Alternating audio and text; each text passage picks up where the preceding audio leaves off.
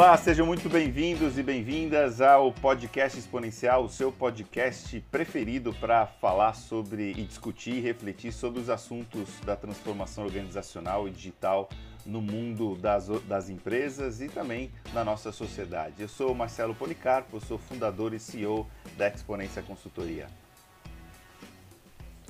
Eu sou Harold Schutz Neto, CEO da Metanoia Digital Sejam bem-vindos a este que é o último episódio da temporada, Sim. né, Marcelo? E a gente separou um tema aí muito legal e talvez o mais desafiador das organizações agora, nesse mundo em constante e acelerada transformação, né? Que é o sistema imunológico.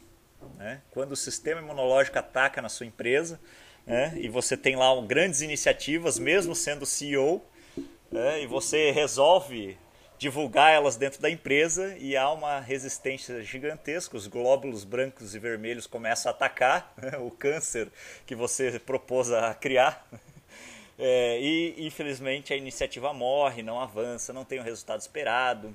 A gente vê isso em muitos setores. Né? Eu costumo sempre reforçar o, é, uma pesquisa que saiu em 2018 falando, Marcelo, que Uh, o tamanho do mercado de transformação digital era de 1,3 trilhões uhum. de dólares, projetos de transformação digital, e 70% não alcançou o resultado esperado, ou seja, 900 bilhões jogados fora. Por quê?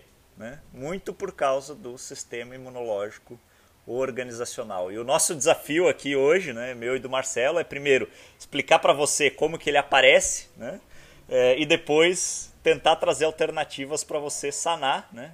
Pensando aí que a gente está numa fase de encontrar vacina uhum. né, para o Covid, a gente vai tentar trazer vacinas para vocês aí com relação ao sistema imunológico organizacional. E o que você tem para nos falar, Marcelo, sobre o sistema imunológico? Primeira pergunta que eu faço, né? Você já se deparou com muito sistema imunológico nos seus Nossa, projetos? Mãe.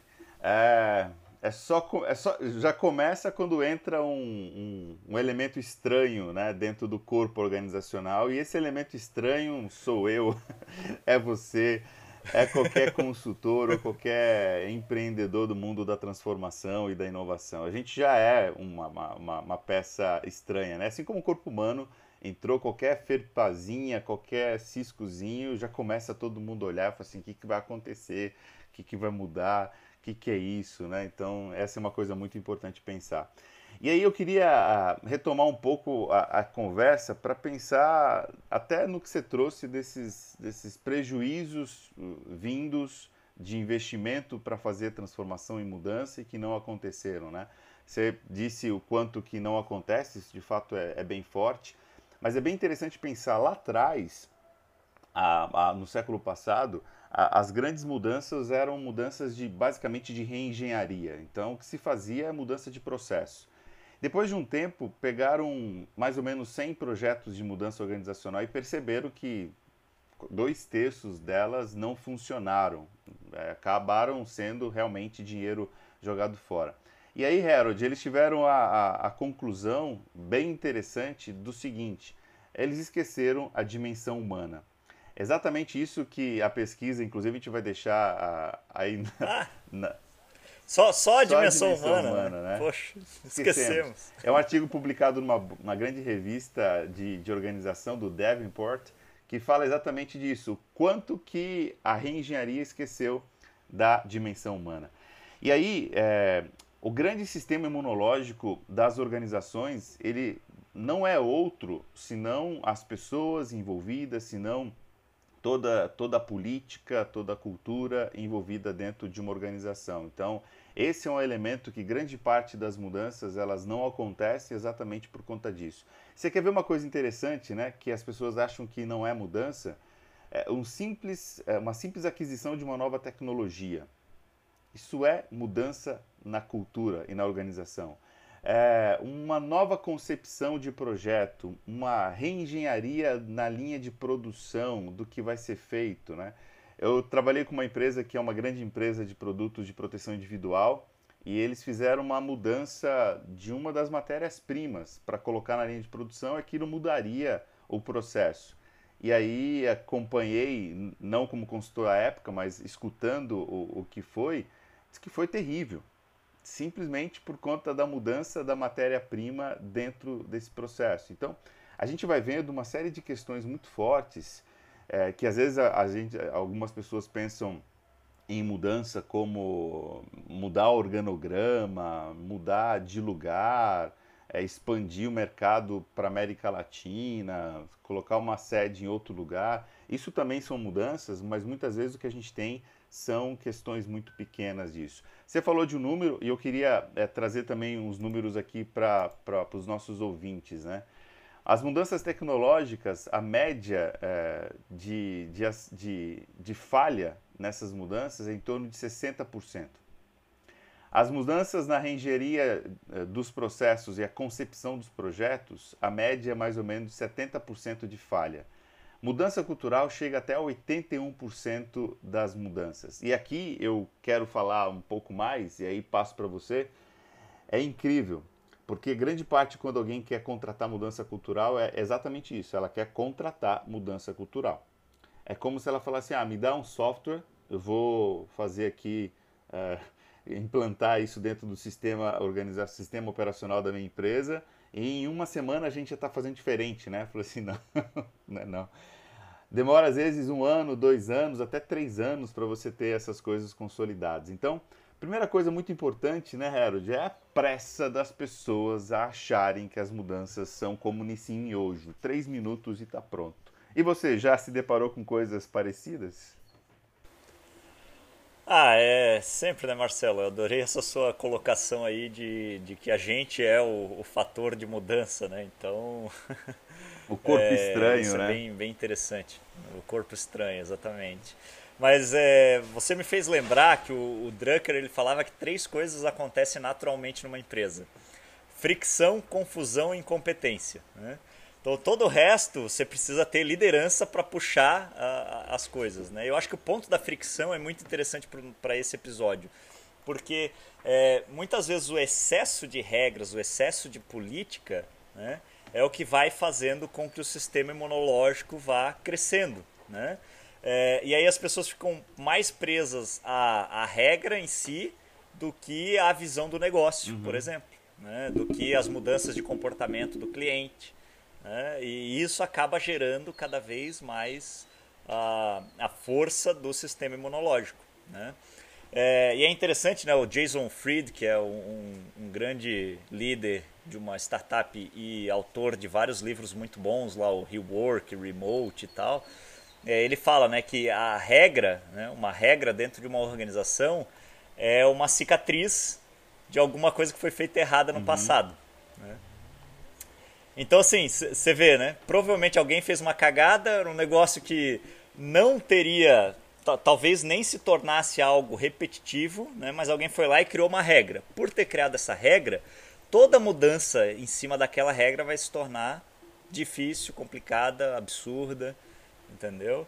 É, e isso acaba gerando né, os sistemas imunológicos. E aí eu acho maravilhoso a gente olhar para cases, né, uhum. né, Marcelo? Tem lá o o fatídico caso da Blockbuster com a Netflix. Mas o que é interessante? O CEO da Netflix acabou de lançar um livro chamado A Regra Não Ter uhum. Regras. Né? É, onde ele quebra vários paradigmas da cultura organizacional e a gente vê que a Netflix é uma empresa que não para de quebrar regras e que a gente que olha de fora percebe que é uma empresa que tem um sistema imunológico muito pequeno. Porque eles não começaram como um streaming. Né? Mas tá lá, eles hoje são streaming. Eles começaram com um envio de, de DVD por correio, não sei o que, aí migrou para o streaming. Aí, apesar de ter uma produção massiva de conteúdo no mundo, resolveu produzir o próprio conteúdo.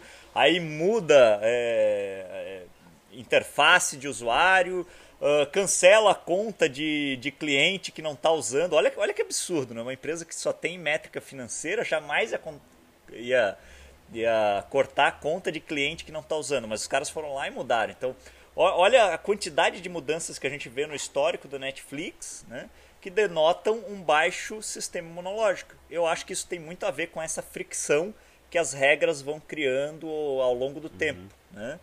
É, e, e, realmente é, é, um desafio, né, Marcelo? Porque quanto mais você cresce, mais complexidade. É uhum. natural.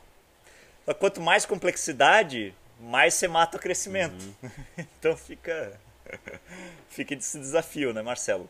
Eu acho que tem também essa questão que você falou aí do passado. Eu acho que é importante a gente voltar para o passado para entender as coisas de agora e do futuro. Né? Então, se a gente olha para a época Revolução Industrial e tudo mais, as inovações elas demoravam muito tempo para acontecer as mudanças eram de muito longo prazo. Tanto que a Revolução Industrial ela tomou aí 200 anos praticamente, né? Pra, desde lá da primeira máquina a vapor até a eletrificação do mundo, mais ou menos. Tá? Uh, agora, a revolução digital que a, que a gente está vivendo, ela começou nos anos 70 com o computador pessoal entrando na nossa casa, né, aparecendo, e está vindo agora, né, 50 anos a gente está uhum. falando, né, internet e tudo mais. Tá? Então, olha, olha a diferença de tempo. Né? Então, o que eu acho que falta para as organizações é elas conseguirem mostrar para as pessoas a velocidade que as coisas estão mudando, né? mas não só a velocidade, o tamanho das mudanças que estão acontecendo no mundo e realmente disseminar isso internamente, né? disseminar esse pensamento de que você demorar 50 anos, ficar 30 anos no mesmo, no mesmo cargo na empresa, demorar 50 anos para criar um produto novo, alguma coisa assim, já não faz mais sentido para esse mundo. Né, Marcelo? Eu acho que esse é o, o grande desafio. Eu trabalhei no corporativo durante anos.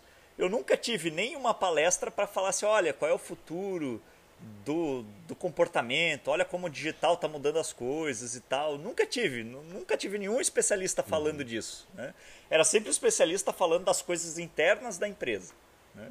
É, é, incrível isso, como a empresa ela tem essa dificuldade de olhar para fora de si mesmo. Né? É, e eu acho que isso ajuda a gerar muito o sistema imunológico.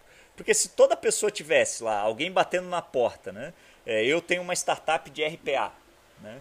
É, e o RPA, é, ele tem um lado super positivo, que é a gente liberar a pessoa do trabalho robo, robotizado e ela poder expressar toda a sua criatividade. Né? E a, a Top Mind daí trabalha com grandes empresas nessa área de, de RPA, né? a minha startup trabalha com pequenos negócios.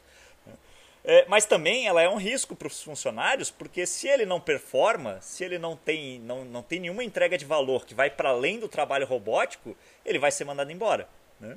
E não tem nenhuma empresa disseminando esse conhecimento dentro das organizações. Né? E você acaba gerando naturalmente sistema imunológico. Ninguém quer ser mandado embora. Mas nenhuma empresa está ajudando seus funcionários a entenderem por que, que eles podem ser mandados embora. Né? É, por conta de nova tecnologia, de não olhar para o futuro, de não performar e tal. Eu acho que se todo mundo tivesse, entre aspas, né, é, o, o, medo né, de, de, é, de você não ter, não ter futuro em uma organização por causa da sua estagnação, eu acho que é, essa é a mudança de paradigma que seria interessante fazer. Né? Hoje as pessoas têm medo das mudanças porque acham que isso pode afetar ela, mas elas deveriam ter medo de não mudar por causa, porque isso vai afetar elas. Né? Eu acho que essa, essa mudança de paradigma seria interessante trazer para dentro das organizações, Marcelo. Então esses são os dois principais pontos que eu vejo. É a falta da, da empresa mostrar para o cliente uhum. né? é, esse lance e o excesso de regras que vem aí de, um, de uma cicatriz do passado. Não, legal, é, acho que é bem por isso mesmo. Você está falando do, do, desse, dessas questões das inovações, né? E tem um, um gráfico bem legal do Schumpeter que fala dos ciclos de inovação, né? E o mais interessante de, disso, é, e aí você pode procurar depois, a gente até pode colocar o link aqui, né, Harold? É, você vai ver lá os ciclos com uma, uma, parábola cada vez mais é, é, aberta, ela vai fechando muito, né? Uma coisa que demorava 60 anos para mudar de ciclo inovador, você tem agora 10 anos o último ciclo, né?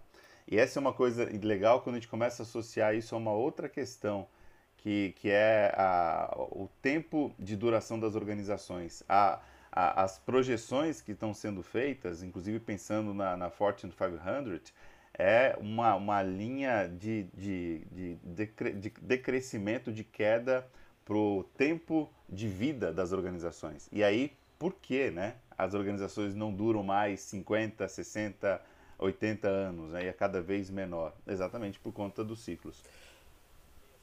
Aí é só a gente ver, né, eu acho que esse ciclo é super importante, tem aquele gráfico, vou colocar aqui na descrição, né, para você acessar alguns, alguns pontos interessantes aqui. É o gráfico da Fortune 500, né, que as empresas que, que eram é, Fortune 500, lá nos anos 50 elas estavam mais ou menos há 50 anos no, no, na lista, hoje já está 20 e a tendência é que caia a 15 nos próximos 5 anos, entendeu? É, a velocidade para as organizações chegarem a 1 bilhão de dólares de valor de mercado, né? sendo que a recordista é uma empresa fundada por brasileiros, que é a Brex, fundada lá no Vale do Silício pelos jovens que tinham criado a Pagarme, e ela em um ano se tornou uma empresa de, de um bilhão de dólares, né, um unicórnio. Tá? Uh, e é, a gente vê agora, por exemplo, o caso do, do Slack, né, que é um caso relativamente recente. Aí, né? Você está ouvindo esse podcast alguns dias depois de a gente ter gravado, mas é uma empresa de 7 anos vendida por 27 bilhões de dólares para Salesforce. Uhum. Né? Então, olha, olha o tamanho disso. Né? E olha a velocidade. Velocidade. 7 anos, 27 bilhões de dólares. Você consegue imaginar isso? É tipo 9 uhum, por ano, né? Uhum. é, 3, 3, 4, 4 bilhões de dólares por ano de valor de mercado. É um negócio uhum. absurdo. Quem é que já ouviu falar uhum. nisso uhum. antes? Né? Por quê? Por causa do mundo que a gente está vivendo, né, Marcelo? Eu acho que é, essa é a sacada. O digital trouxe esse poder. Trouxe o poder de conectar 4 bilhões de pessoas, algo que não existia antes. Nós éramos 8, 7, 8 bilhões de pessoas dispersas, hoje nós somos 4 conectadas. Ainda tem quatro dispersos. Imagina quando esses quatro vierem para serem conectados. É, então, essa, é, esse eu acho que é o grande uhum, desafio, né, Marcelo? Mas a gente já tra tratou bastante do desafio que ele é, né? Vamos tratar do como resolver. Ah, e aí acho e que aí? a questão que, que, que você está trazendo é, é para onde eu, eu, eu vejo né, caminhos de solução. Acho que a primeira coisa fundamental é, é, é, como exemplo do sistema imunológico, a gente tem uma doença grave, a gente vai e toma um chá. E fala, ah, esse chá vai me curar. Chá de funcho, sei lá, chá de qualquer coisa, uma doença grave que precisa de medicação alopática e não homeopática. E muitas vezes é exatamente isso que acontece, né? Você tem uma doença desse mundo, de um vírus muito mais mortal, pensando do ponto de vista organizacional, e você tem medidas lineares para um mundo exponencial que necessita de, de remédios exponenciais. Né? E aí o que, que a gente vê, e é exatamente isso, né? A gente acabou de terminar aqui uma série de, de episódios falando sobre cultura digital, e, e essas empresas lineares, elas acabam reforçando o outro lado da moeda. A concorrência vem, ela aumenta o poder é, hierárquico. A concorrência vem, a inovação vem, ela diminui a diversidade, coloca só pessoas que ela extremamente confie, que são parecidas com ela, que não traga nenhum tipo de frição cultural. A concorrência vem e ela fala assim, não, eu tenho que resolver. Ela diminui o protagonismo e aumenta a, a questão monocrática. É, são formas lineares de resolver problemas exponenciais. São formas é, únicas, é, simples, para resolver problemas complexos que trazem uma série de questões. Então, esse, é, para mim, é o primeiro ponto fundamental, né? E, e toda vez que no contexto organizacional a gente está olhando para dentro para se proteger, a gente está errando. Olhar para dentro não é ruim. A gente até falou aqui em algum outro episódio o, a teoria do Prahlad do, do, do Hamel, que fala das competências essenciais, que são aquilo, as coisas nas quais nós somos bons, e aí eu vou fetar uma solução de valor a partir daquilo que eu sou bom. Não é isso que eu estou falando. Eu estou falando dessa autoproteção sectária, né? De falar assim, quem roubou no meu, meu queijo, esse queijo é meu, esse mercado é meu e tal. Isso tudo acaba rapidinho de um dia para o outro. Então, o grande caminho interessante é mudarmos para, primeira coisa, entender a complexidade, a ambiguidade, a volatilidade, a incerteza desse mundo. E depois começar a fazer muito das coisas que a gente tem conversado daqui para frente, que é trazer esse ambiente de inovação, trazer um ambiente mais forte.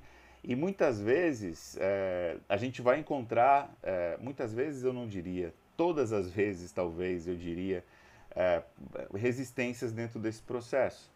E aí uma coisa que é importante falar, né, Harold, e a gente às vezes não gosta, às vezes as resistências são realmente não apenas a cultura, mas são pessoas pontuais e aí, muitas vezes, a gente precisa promover essa pessoa ao mercado de trabalho. E a demissão, muitas vezes, ela é necessária. Eu tive uma conversa com, com, algum, com um, presidente de empresa há alguns dias, e, aí o que eu trazia para ele era uma questão muito importante. Eu falei assim: olha, nenhuma empresa pode girar em torno de alguém, a não ser o cliente. O cliente sim, ele está no centro.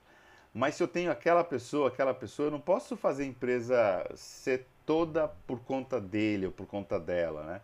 E aí eu diria assim para ele, assim, ó, nem por conta de você. Você que é empresário que está escutando, né, Harold, a gente sabe que não é a empresa que se molda a gente, a gente que, que é funcionário, eu sou funcionário da minha empresa, mesmo sendo CEO fundador, eu, eu, eu me moldo para os meus clientes.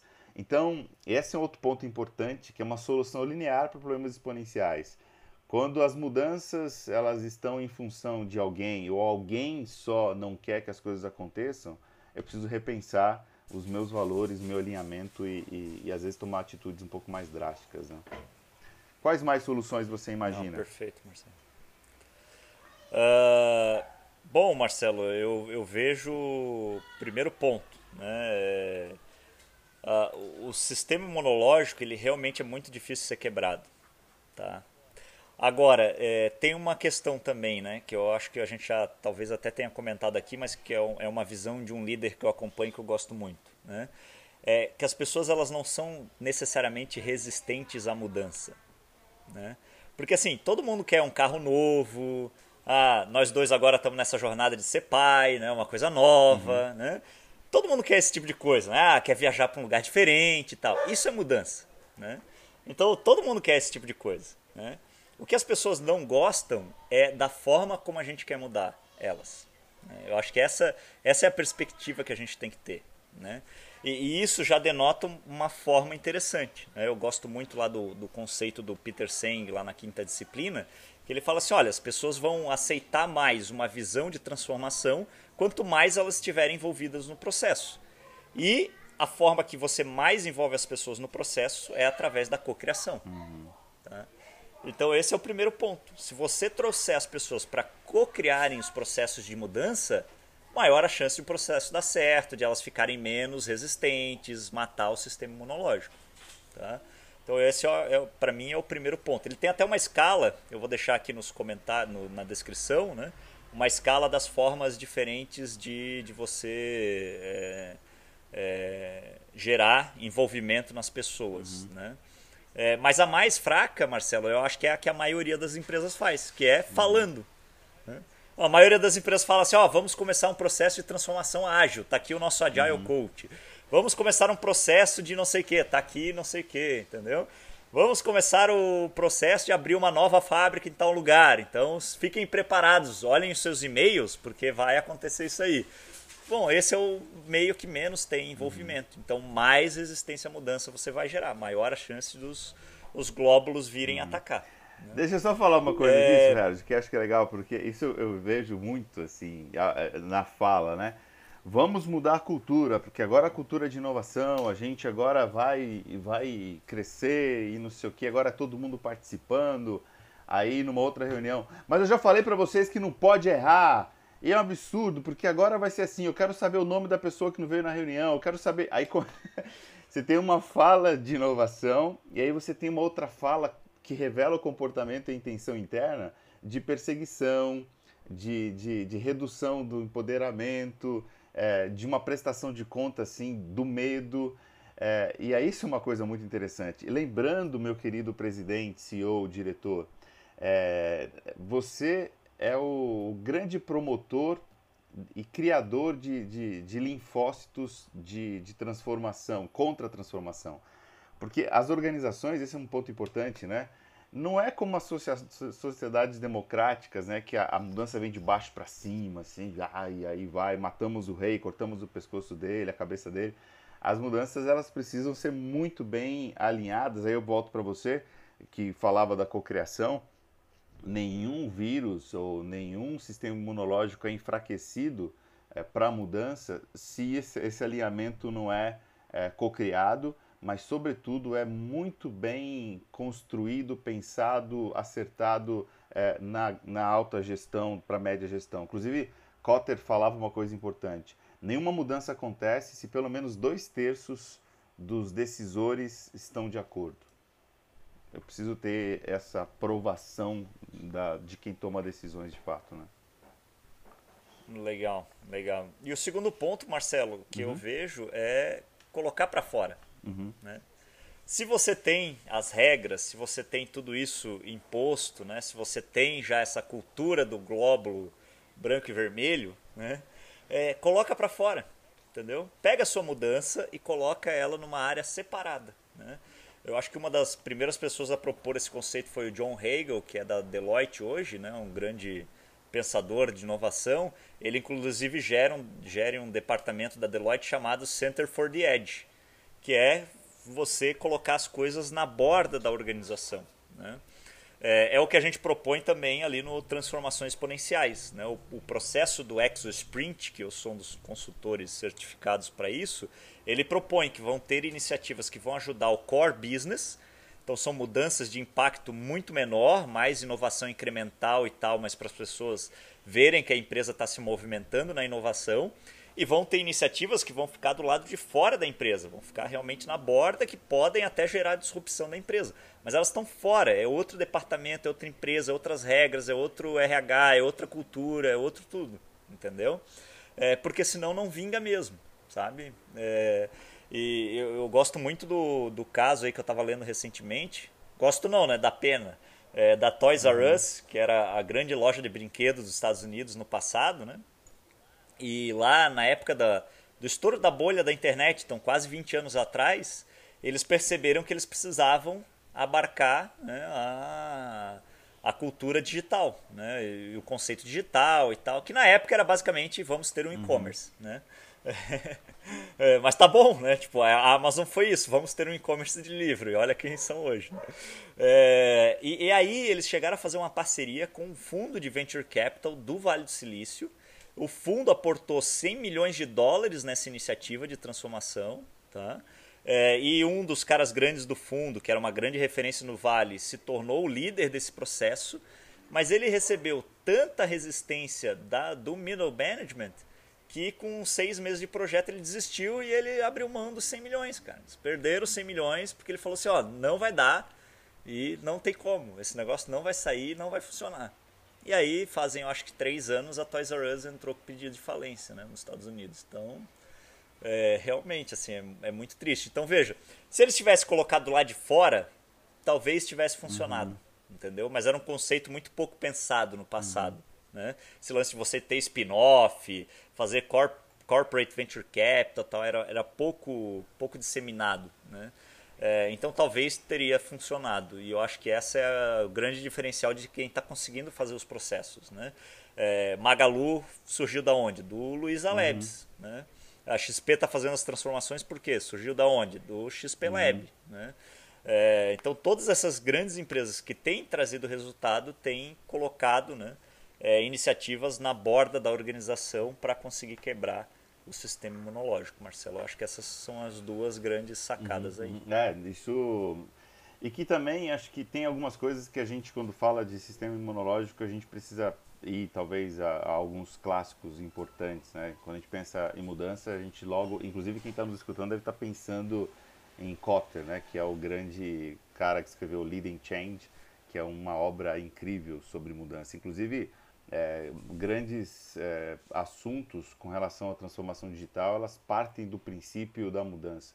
E é muito legal falar desse livro e falar de Kotter e entender por que, que ele escreveu e criou os oito passos para a mudança, né? É, que exatamente foram os oito erros que ele percebeu é, nas mudanças que aconteciam, que talvez seriam as oito, as oito questões que fazem com que esse sistema imunológico cresça e fique mais fortemente ligado, né? E aí só falando de uma questão que é muito importante para isso, né? Que talvez eh, até perguntado uma vez eh, qual que desses oito passos era o mais fundamental, ele dizia, olha, senso de urgência. Então, criar esse senso de urgência. O que você trouxe, Harold, dar é, do conhecimento de como é que o mercado está, de como é que esses ciclos de inovação acontecem, de como é que o tempo de, de duração das organizações também diminui é um dos argumentos importantes para poder mostrar para as pessoas, olha, é, existe uma urgência da gente fazer alguma mudança.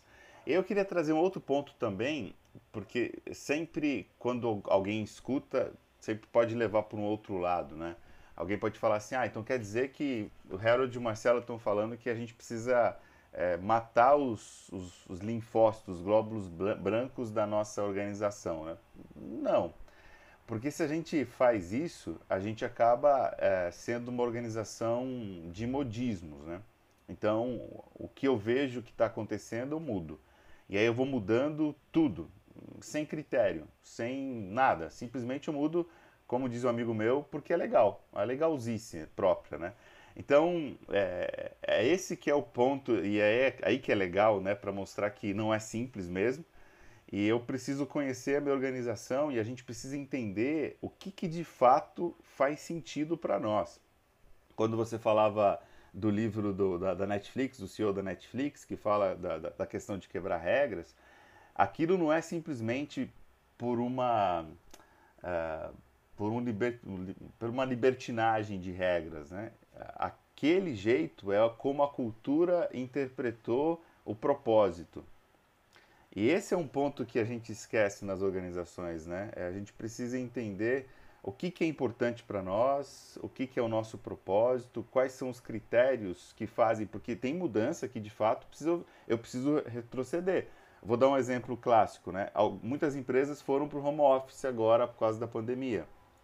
Alguns sistemas imunológicos corretamente voltaram para o trabalho presencial, porque nem todas as organizações estavam prontas e estão prontas para isso. Primeiro porque não tinha tecnologia, porque não tinha cultura, uma série de coisas. Então, a gente precisa, como gestor e dentro das organizações, entender até onde esse sistema imunológico é, de fato me ajuda a crescer e até onde isso é um sistema autoimune de, de destruição da, da, minha própria cultura, daquilo que eu sou. Então, acho que é legal a gente trazer esse contraponto, não contraponto, né? esse, essa notinha de rodapé para dizer que existe algum sistema também importante, senão a gente fica doente e morre por mudança, né? não pela mudança. Exato. Exatamente, foi muito bom você ter trazido esse ponto, que eu gosto muito daquela percepção assim, um, líder imprevisível, ele gera seguidores hesitantes, uhum. né? É, então, poxa, se você está sempre mudando, né, não quer dizer que você tem que sempre mudar. Né? Esse ponto que o Marcelo trouxe, pessoal, é muito importante. Né? essa resistência à mudança ela tem que ter aí padrões, né? entender quais mudanças são relevantes e tal, senão você acaba gerando pessoas hesitantes. Você é um cara imprevisível, né? uma organização imprevisível, para os seus clientes você eles vão hesitar em comprar de uhum. você. Né? Para os seus colaboradores eles vão hesitar a aceitar uma próxima indicação. Né? Eu acho que foi muito disso também que gerou lá o fim do WeWork, né? Era, era imprevisível o que o cara tava fazendo e propondo, né, uhum. né, cara? Então, é, tá aí. Mas maravilhoso, Marcelo. Eu achei muito excelente esse ponto que você trouxe aí da, da, de como a cultura interpreta o propósito. Eu acho que essa, essa grande, o grande aprendizado do dia aí para mim. E ah, eu acho que assim a gente pode terminar este episódio. Legal. Episódio que encerra essa primeira temporada do podcast Exponencial. Você que está escutando agora, saiba que o próximo que vem aí na sua lista do seu agregador de podcast tem muitas novidades de temas, de formatos, de pessoas, de convidados. Hoje a gente teve participação especial do Marley e do Bono, que são os nossos cachorros mas no próximo a gente vai ter pessoas ilustres para nos contribuir aqui com as nossas, nossas reflexões. É isso, obrigado pessoal. Valeu pessoal, até a próxima.